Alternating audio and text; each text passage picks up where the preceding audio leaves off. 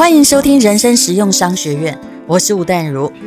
淡如好，各位人生实用商学院的同学们，大家好，我又来了。嗯，我是我是林峰批，他是林峰批，因为我觉得我这个人有时候很刚硬、锐利，然后然后找一个温柔的医生来陪我讲，也是非常非常好的。那他也出过了十七本书，不止啦啊，真的吗？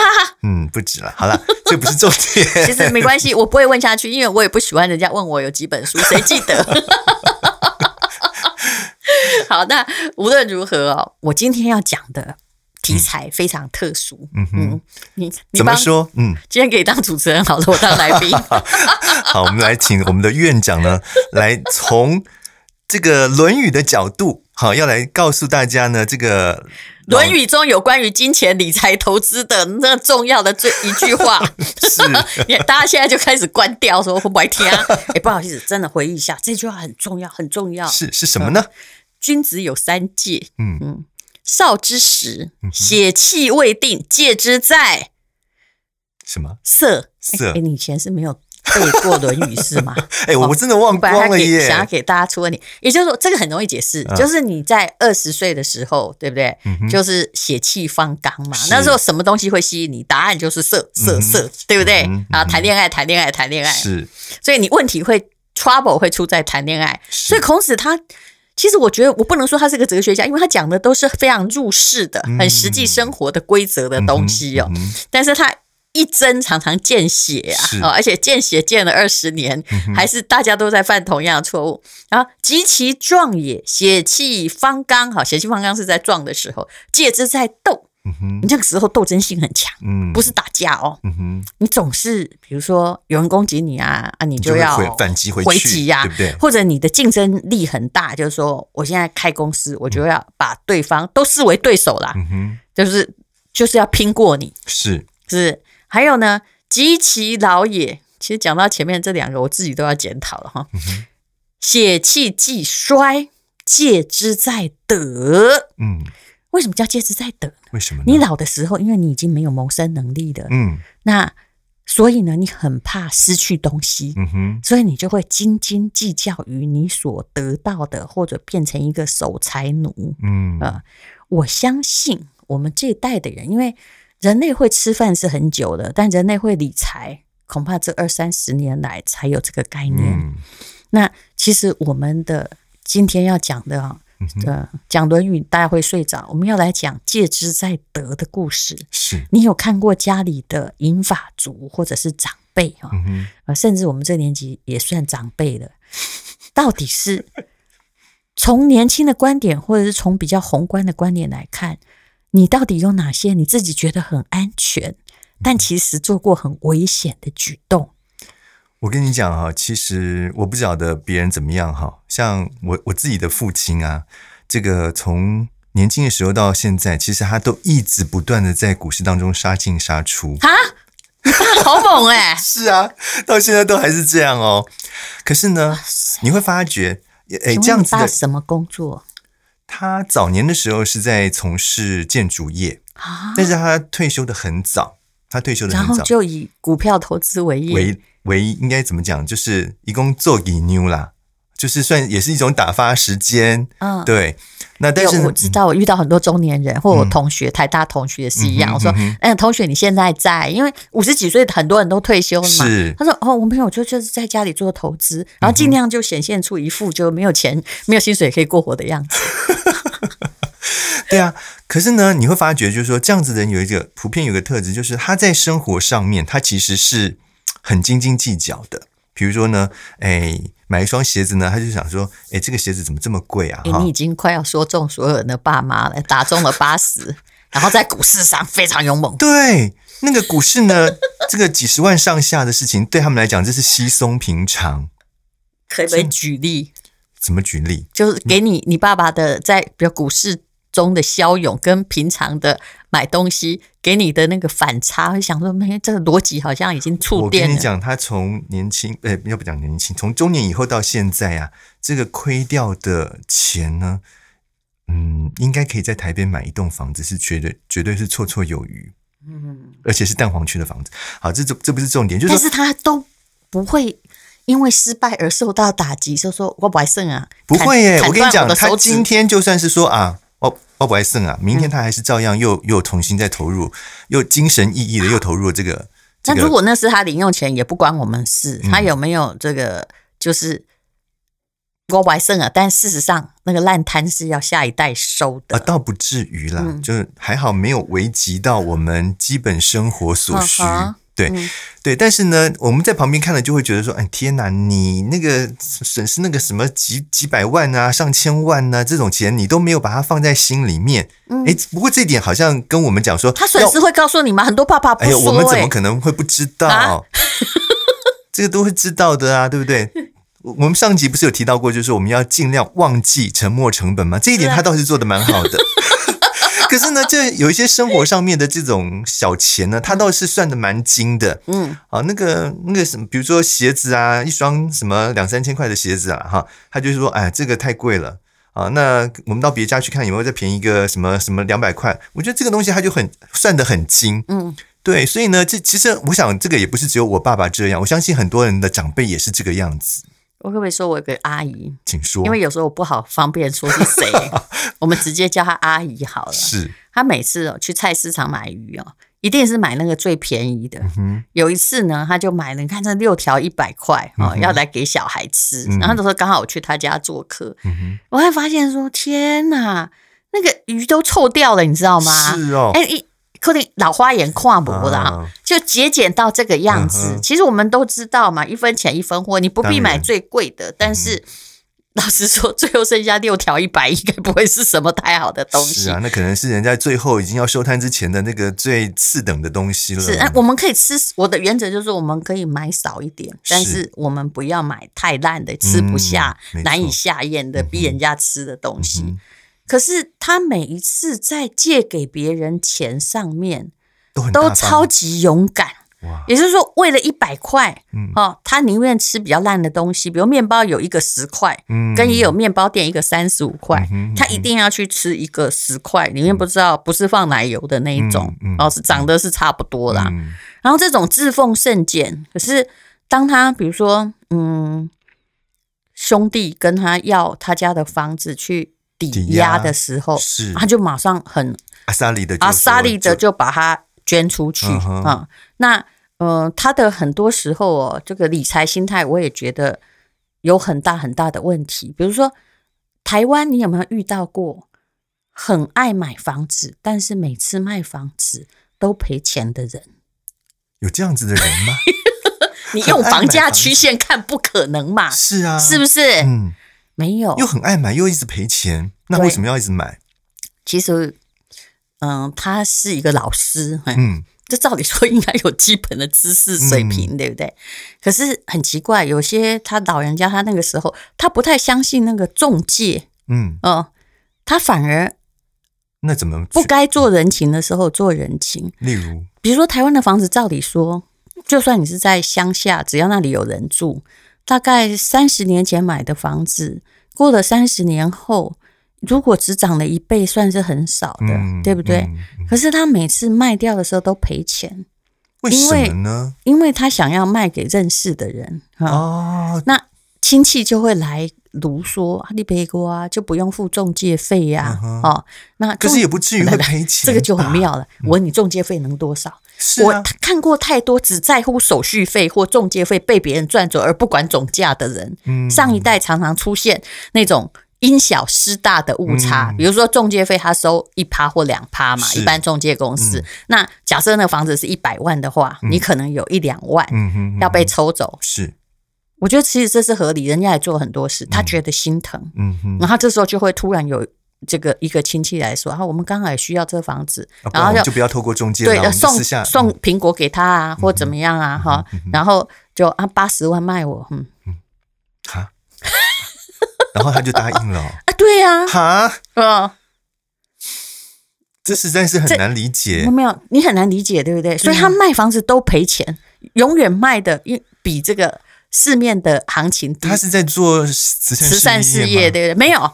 那后来人家那个房子漏水，还来找他。天，因为是亲戚嘛，嗯，所以我觉得很多时候就是说，我常常遇到哈，比如我们请大家就是做长期的投资，比如买 ETF 是什么，嗯、比如零零五零零零五六啊，嗯，哇，他好计较，比如计较那个手续费对吗？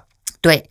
因为看起来好像是不用，其实每一个 ETF 绝对内涵，而且每年一定超过一趴，logo 加起来一定超过。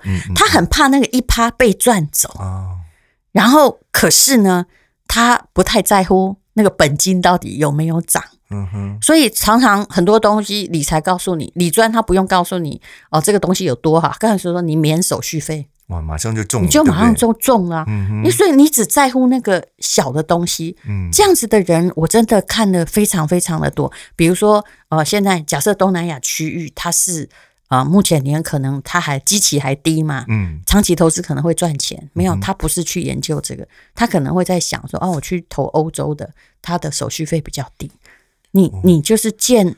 见树不见林，不足以说明这个，应该是只看到针没看到柱子吧？嗯，对对对，嗯、其实这样子的，我们说长辈嘛，其实真的是蛮多的。就是说他他的着眼点就是在于只要便宜就就可以接受，是，但是他没有去想到的就是说我我买这东东西到底是不是真的是需要的东西？我觉得他对他有时候是要节省错地方，没错，然后他觉得你哦，所以你看我。很多人跟台湾人消费习惯不一样。你刚刚说，呃，我们曾经讨论过《致富心态》这本书，嗯、它里面讲很多美国人就是爱花钱嘛，买名牌、买衣服、网购，或者是买名车啊、游泳池、飞机，就把钱都花掉了。嗯、其实台湾人破产比较不是往这个方向去的，那是在什么方向？就是对于自己投资的东西，小钱，其实他们很节俭，他们不会去把。钱拿来挥霍这个，但是对于朋友道义，嗯哼啊，或者是啊、呃、老鼠会、嗯、会跟他讲说，会带给他很大利润的钱，超级大方。嗯、所以你常常看见一个如果不善理财是很糟的、哦。如果他一直都当守财奴，嗯，然后节省就是生活用度跟理财一样保守，我觉得也不出问题。嗯，嗯问题常不是，其实你爸就是很标准的，嗯、哎。超级可爱台湾性格，嗯，他的花钱超省，对不对？好，东西都买最便宜的，没错，没错。然后他在哪里最大方呢？就是那个一掷千金，哇塞，对，就。其实对他而言，那不是股市，那是一个精神振奋的赌博。是，那那我常看到的就是这样啊。对啊，你看我标会很爽，就全部都倒了。没错啊，真的就是这样子。他他那个损失其实算起来，你真的会觉得说啊，天哪，这个钱如果拿来让我买一个什么东西，不是多好吗？比如说，呃，他有一部老爷车，已经超过二十年了，他到现在 他到现在还在那边开那个老爷车，而且那那老爷车是常常会出问题的，他就是宁可哦，嗯，宁可去修它。你看他如果说把那个损失的钱拿来买一部新车，不是很好吗？这个就跟我们之前曾经讲过冰箱一样嘛。是哦，我我曾经说有人送我一部冷气，嗯、免费的，就安装费花了六万块哈。是我心里想说，嗯，还比全家的冷气还便宜还好。嗯、就没想到，就是过了 N 年之后，我把它换了一个新的空调，嗯、发现我们家电费每个月省一万。是，他没事在那里也在那里，你不开它也在那里。工业电脑呃，工业冷气嘛，对，很耗电的，你自己有店面就知道了。是是，所以所以也就是说，很多时候你好像以为你赚到了，嗯哼，你省到了，嗯哼，可是你赔到了，没错。所以啊，所以这个我觉得有时候我们的观念真的要稍微改一下。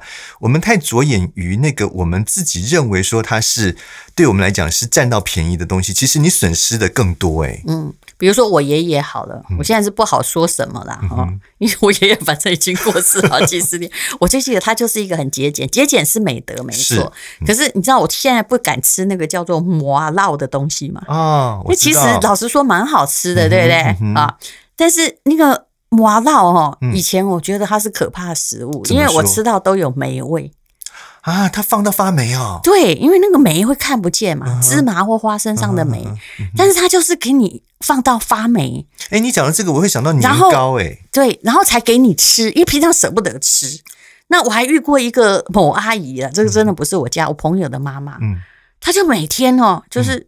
嗯他对家人也很好，嗯，然后他煮菜给家人吃，嗯，自己都不上桌，哎，为什么？可能就是那种以前就是苦出身的，嗯嗯嗯，然后你就看到他在厨房里面吃剩菜，那。因为我跟这家很熟，他也对我不错。说他，我就说你一起来吃饭嘛，哈，就好像我是主人一样。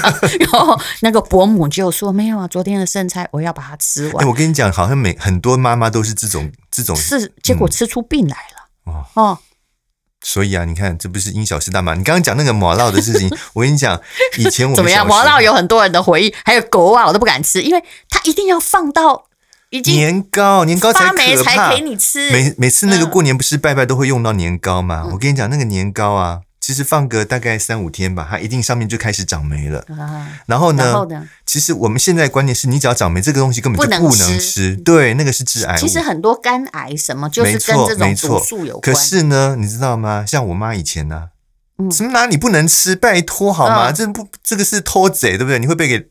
那个雷公打死，就是把那个霉的部分就消消消消掉，看起来不是就好好的了吗？啊、一样照吃，就是被这样养大起，其实也没怎样啊，先生 还是很健康啊。你怎么知道未来会怎样？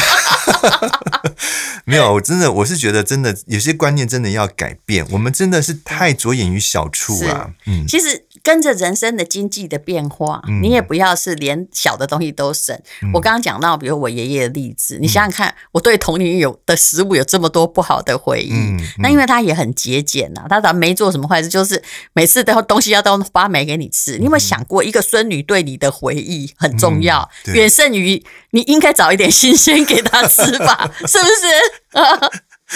对啊，还有老年人有个问题，刚刚我问你说，嗯、你爸爸投资股票失败，会不会告诉你？嗯、哼他会表示他不错了。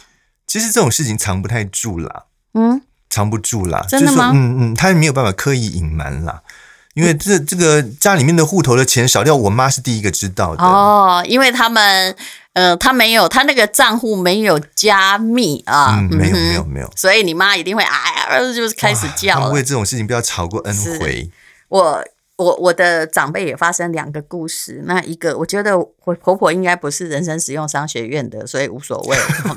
那她就是这样，她我我只要诅咒过别人的，嗯，我说我跟你讲，都会像回力镖一样回到你身上，是吗？不是不 是，都会回到他身上，先杀到他，可能老年的时候会杀到我哈，反正回力镖很多嘛。我婆婆她。有一阵子，因为我我跟我先生都会给他钱，然后有那个他来帮我们带小孩的时候，嗯，我们一个月就给他好几万，嗯，哦，就蛮多的，嗯哼。那那时候他也过得就是蛮开心的，嗯、他也会给我公公钱，因为那时候公公早就退休了。嗯、可是他把大部分钱，有一天我就听他讲电话，就比如回呀，嗯，我就跟他说，其实没有没有几年前，大概五六年前，嗯、我那时候就跟他说，妈。其实我我还是算有话还是会直说，我说哈，我看到的会，没有没倒的，嗯嗯，要小心呐。哎，他照理说，以他的年纪，他从年轻到现在，应该也看了不少倒会的，或者是他曾经也曾经被倒会的经验吧？他坚称没有，我真不相信。我妈就被倒过会啊。我真不相信，所以，但我跟你讲，老年人的特色哈，我们以后老了的回力镖不到到身上。过这种例子，我不相信。一定有，但是他会觉得这个人跟那个人不一样，这样你知道？那就太相信了。是，嗯，没有，他相信自己的判断力，也相信自己的判断，也相信朋友。上面倒的是 A，现在是 B、C、D 哦，哈，然后他们。年轻的时候的确是曾经靠过会养会来转出那种小孩的生活费啊，房子的第一笔这个购房基金都是这样子转。可是那个社会跟这个社会不一样，嗯。然后所以我就说嘛，他不不肯讲，尤其他的账户是有加密的哦。果然哦，没多久，大概讲出去不到一年，我就发现他很烦恼，然后他又在讲电话说：“哎呀，那呀看没那呀，那那那都然后看到我来了，赶快停！对，因为赶快，因为他不想要让你觉得你被你说中了。然后后来，反正我不知道他怎么解决，因为我觉得他的面子还是比较重要。嗯，只是，嗯，他后来我就说，我后来终于我不想问那个结果，反正因为我们给他的钱，他拿去倒掉跟我们也没关系呀，对不对？只要不影响到正常生活就好了。后来他就还很小声的说：“哎。”他的表回啊，其实一每一个月无无闲花啦。哦、你看，其实这个是有点心虚。搞不好没有还。应该是，嗯、对，可是，只是说他不要让你觉得说，好像他会为这个事情很烦恼，所以他就用这样的方式，就是淡化过去了。这算是还好的。嗯，我的认识的另外一个怎么样啊？婆婆，嗯，什么叫认啊？就是我认识的别人的婆婆，因为我我其实我婆婆也是非常非常节省的。哦，你知道吗？应该是啦。我觉得我们上一辈的人。他节省到，嗯，他的妈妈九十岁过世的时候，嗯，他去把所有的衣服拿回来，只要自己能穿的都改成自己的 size。哇！你可以可以知道，我们家那个以前他跟我住在一起的时候，衣橱每一件衣服都超过五十年。不过如果现在也有人流行喜欢中古服啦，这个我们没有意见。嗯嗯嗯，嗯。可是就是钱一下子就是。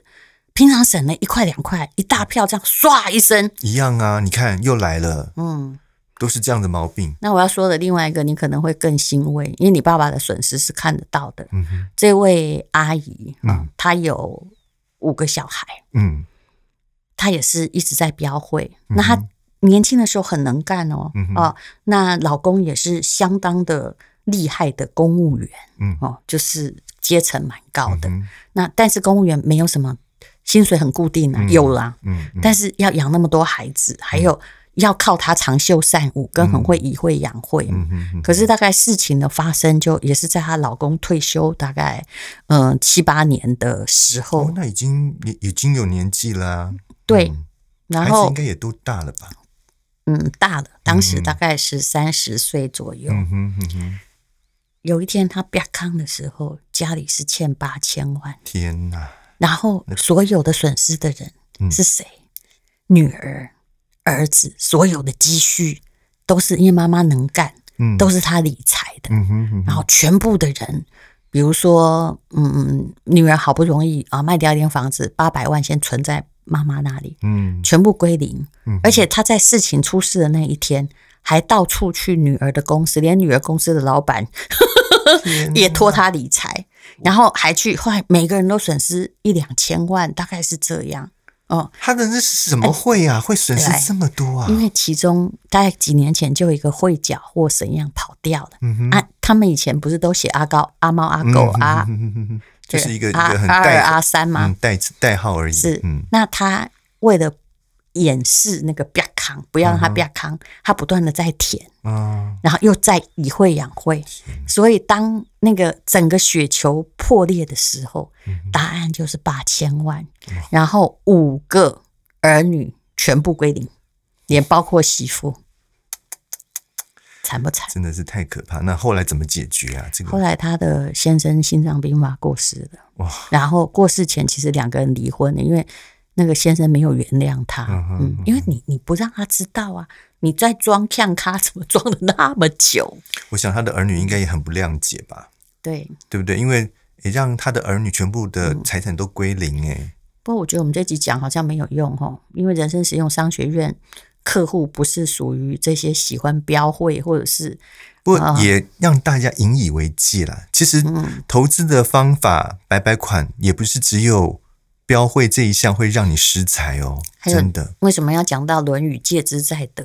嗯，其实按照我的研究，台湾年纪越大越喜欢在财务上冒险。真的耶！哎，我觉得这点是不是很奇怪，因为他觉得他人生不。照理说，年轻人反而很保守，因为钱辛苦赚来。嗯。照理说应该颠倒过来，对不对？年轻的人你应该比较勇于对破了惨了也没关系，对，你可以马上站起来。但是。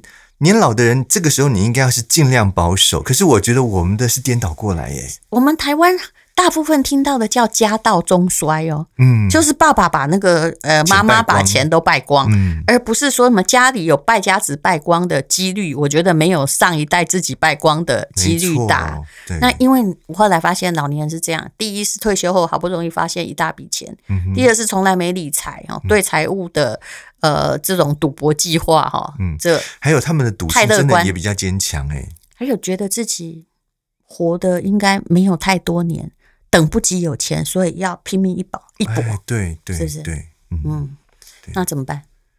怎么办？我问你啊，你是说子女怎么办？还是这个子女怎么办？我跟你讲，没办法劝，怎么办？劝不动啦。嗯，所以啊，你说。有时候是不是真的需要大义灭亲？我觉得这点可能大家 深思一下。哎，要不然到时候如果我，我知道你在想什么，你只能限定继承，而且限定继承是在某些事发生之后。但这个大家一定要去看看爸妈的财务状况是如何。可是呀、啊，要不然到时候你从天上掉下来，不是不是遗产是负债，你怎么、啊？如果你爸有一天跟你讲说，我那个玩股票融资，嗯、然后遇到了一个黑天鹅，我现在亏六百，儿子。我的养育之恩呢？呃，可是你不能不管他啊！哎，是啊，你怎么办？那就是只能帮他还了，不然怎么办？嗯，还是只能帮他还啊。而且他会感谢你吗？呃，我想他会愧疚，但是。但是这都于事无补了，真的。让大家好好想这个问题。嗯、那我个人的方法是哦，还好我爸也是一个很节俭，那偶尔只是跟我要要钱去那个旅行啊，不错了啦，我爸爸洗温泉啊或干嘛，他然后不，我警告过，哎，各位你不要觉得不应该警告，我觉得我警告过，嗯、因为他曾经也把我家房子拿去抵押，啊，就是。而且是别人告诉我说，你家的房子被我拿去抵押，我发生的多了呢，所以我很了解他。跟他他也拿过拔蜡票哦，来跟我借钱。他明明知道那是他朋友的拔蜡票，的他们一起被一个人就开空头支票。嗯，而且那个人要去欧洲玩，他竟然拿空头支票跟。跟我说，戴如啊，我朋友要去欧洲玩，嗯、这张票可不可以跟你跟你那个 那个调一下钱？嗯、是没有多少钱，不到十万块，可是当时也是我两个月薪水哎，嗯、哦，然后然后他会做这些事情，后来所以你后来怎么告诫他？警告对不对？对，总要有学的教训吧？对，这是我们要有个光明的结论，没错。所以我跟你说，还是要划定界限。嗯、我划定界限就是跟我爸说，爸，嗯、如果你以后要。帮人家签字，你知道，我担心他去给人家做保哦。嗯、对，我说，或者是你看交的女朋友头又昏了这样，因为他现在 嗯啊又单身嘛。我说你如果要签任何的字，先让你看过，全部都要用 LINE 传给我啊，哦、我没看不准签哦。嗯，那最好是他会听话啦。蛮难的，这个 但是目前还没出事哦哦。但是有时候他就是，嗯、呃，动不动哈，就是想要卖掉老房子啊，哈只因为交了啊，嗯啊嗯。但是我都跟他说，来呀、啊，拿给我。哎，他想到我那可恶的脸，他他这个计划就中途放弃了好几次。好，那我们今天就讲到这里。那祝你的爸妈哈理财上比你精明，那你就会，你不要怪他小气。如果他理财比你精明，目前没有发生过什么倒倒会倒账的事情，而你家都还很完整的话，其实已经算是很不错的父母。啊、要要说阿弥陀佛了。好，谢谢你收听人生实用商学院。谢谢淡如。